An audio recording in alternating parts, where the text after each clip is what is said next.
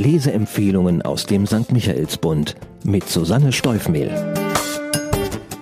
Heute habe ich den neuen Roman von Karin Kalisa mitgebracht.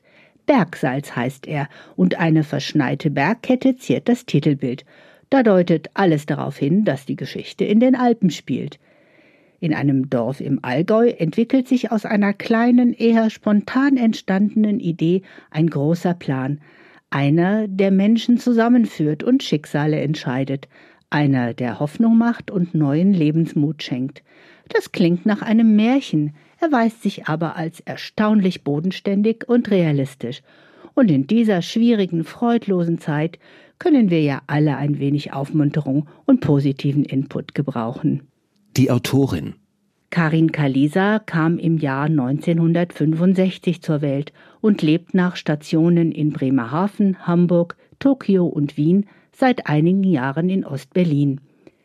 Als Wissenschaftlerin und freie Autorin forscht sie in den Feldern asiatischer Sprachen, philosophischer Denkfiguren und ethnologischer Beschreibungen. Viel mehr kann man im Internet und auf den Klappentexten ihrer Bücher nicht über die Autorin herausfinden. Dazu muss man ihre Romane lesen, denn diese offenbaren immer wieder ihr Anliegen, Menschen zusammenzuführen, alte und junge und Menschen aus unterschiedlichen Kulturkreisen. Auch der Kampf um Gerechtigkeit ist ihr Thema, großartig umgesetzt in ihrem 2019 bei CH Beck erschienenen Roman Radioactivity. Kalisas knapp skizzierte Vita lässt keine Verbindung zum Allgäu erkennen, aber so wie sie ihr Romanpersonal beschreibt, muss man davon ausgehen, dass sie sich auch dort ganz gut auskennt. Die Handlung. Alles beginnt mit einem unerwarteten Klingeln an der Haustür. Franziska Heberle ist ungehalten. Wer kommt denn auf die sonderbare Idee, jemanden in der Mittagszeit bei der Essensvorbereitung aufzusuchen? Noch unglaublicher ist, dass es sich bei dem Störenfried um Johanna handelt, ihre Nachbarin, die sich eine Tasse Mehl ausleihen will. Eine Allgäuer Hausfrau, der das Mehl ausgeht, das schreit geradezu nach einem Vorwand, und Franzi ist feinfühlig genug, sehr schnell zu erkennen, dass nicht das fehlende Mehl, sondern die pure Einsamkeit Johanna zu dieser ungewöhnlichen Handlung getrieben hat, denn sie ist, wie Franzi selbst, seit kurzem verwitwet. Nach einer inneren Verhandlung mit sich selbst lädt sie Johanna zum Mittagessen ein. Sie hat eh wie immer viel zu viel gekocht. Für eine allein ist halt schwer nach so vielen Jahren in der Familie und mit ihrem Ehemann. Noch am Tisch überlegen die beiden, dass es doch eine wunderbare Idee sei, sich mit anderen alleinstehenden Frauen mittags zusammenzutun. Und genau das passiert. Bald werden dem agilen Witwenkreis die heimischen Küchen zu eng und sie überlegen, ihren Mittagstisch in die Küche des Rössle zu verlegen. Das Rössle ist die ehemalige Wirtschaft im 500-Seelendorf und steht seit langem leer. In den Wohnungen über den Gasträumen leben einige geflüchtete syrische Familien. Die, so sind sich die Frauen sofort einig, müssen natürlich mit einbezogen werden. Doch zuvor sind, wie könnte es anders sein, einige bürokratische Hürden zu überwinden, die sich teilweise höher erweisen als die zwischenmenschlichen. Aber die Idee ist geboren aus. Für eine allein wird die offene Küche für alle. Eindrucksvoll. Mich hat fasziniert, wie Karin Kalisa unterschiedliche Thematiken in diesem kurzen Roman ohne Anstrengung miteinander verbindet. Die Einsamkeit der Witwen und wie ihre anerzogene Zurückhaltung einer neuen Aufgeschlossenheit weicht, eine Aufgeschlossenheit, die es auch möglich macht, neue Aromen in die traditionelle Küche zu integrieren. Die Situation der Geflüchteten, ihre Traumata und ihre Hoffnungen. Die Kerngeschichte bildet die zart aufkeimende Freundschaft der tatkräftigen Franzi mit der syrischen Kinderbuchillustratorin Esma. In einem Sprichwort heißt es, man kenne einen Menschen erst, wenn man mit ihm gemeinsam einen Sack Salz gegessen hat, Franzi und Esma freunden sich bei der Verkostung eines vergessenen Kübels Bergsalz in der stillgelegten Großküche an.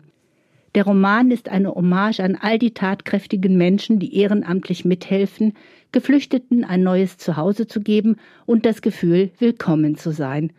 Mit den rührigen Allgäuerinnen hat Kalisa ganz hervorragende Identifikationsfiguren geschaffen, die völlig authentisch wirken. Der Sound. Karin Kalisa hat einen Erzählton gewählt, der ihre Geschichte sehr echt und nachvollziehbar wirken lässt. Beim Lesen stellt sich das Gefühl ein, Frauen wie Franzi, Johanna oder Elsbeth, aber auch andere, nicht ganz so sympathische Protagonisten zu kennen. Dazu trägt bei, dass sie sich, wenn auch nur ganz zart, des regionalen Sprachduktus bedient. Die Selbstverständlichkeit, mit der Franzi die Geflüchteten aus Syrien in ihrem Dorf akzeptiert, hat mich fasziniert. Syrien war ihr immer schon nahe, hat sie doch seit fast sieben Jahrzehnten in der Christmette von diesem Land gehört. Jetzt fühlt es sich für sie so an, als wären die Menschen direkt durch Raum und Zeit hindurch aus dem Lukasevangelium in ihr Land, in ihr Dorf geflüchtet, um sich hier in Listen erfassen zu lassen, wo es noch freie Plätze in Herbergen gibt, wenn auch ohne Kochgelegenheit. Aber daran lässt sich ja was ändern. Für wen? Auch wenn ältere Damen im Mittelpunkt dieser Geschichte stehen, ist es ein Buch ohne jede Altersbeschränkung. Karin Kalisa integriert auch die Geschichte einer jungen Dorfbewohnerin, die ebenfalls traumatisiert von einem internationalen Hilfseinsatz zurückkehrt und sich neu finden muss. Für alle Geschichtsinteressierten streut die Autorin eine Episode aus dem Bauernkrieg und der Bundschuhbewegung im frühen 16. Jahrhundert ein – die sich nach und nach organisch mit der Haupterzählung verbindet. Auch Hobbyköche kommen auf ihre Kosten, denn Franzi und Esma erfinden ihre eigene syrisch-allgäuerische Fusion-Küche. Zahlen, Daten, Fakten. Bergsalz von Karin Kalisa ist im Verlag Drömer Knauer erschienen. Am Ende der 207 Seiten gibt es ein ausführliches Glossar, so dass man bei unbekannten Begriffen die Lektüre nicht mit Googeln unterbrechen muss. Außerdem hat die Autorin alle Bücher aufgeführt, die sie inspiriert und beim Schreiben unterstützt haben. Für 20 Euro können Sie den Roman in der Buchhandlung Michaelsbund in München kaufen oder online bestellen auf michaelsbund.de.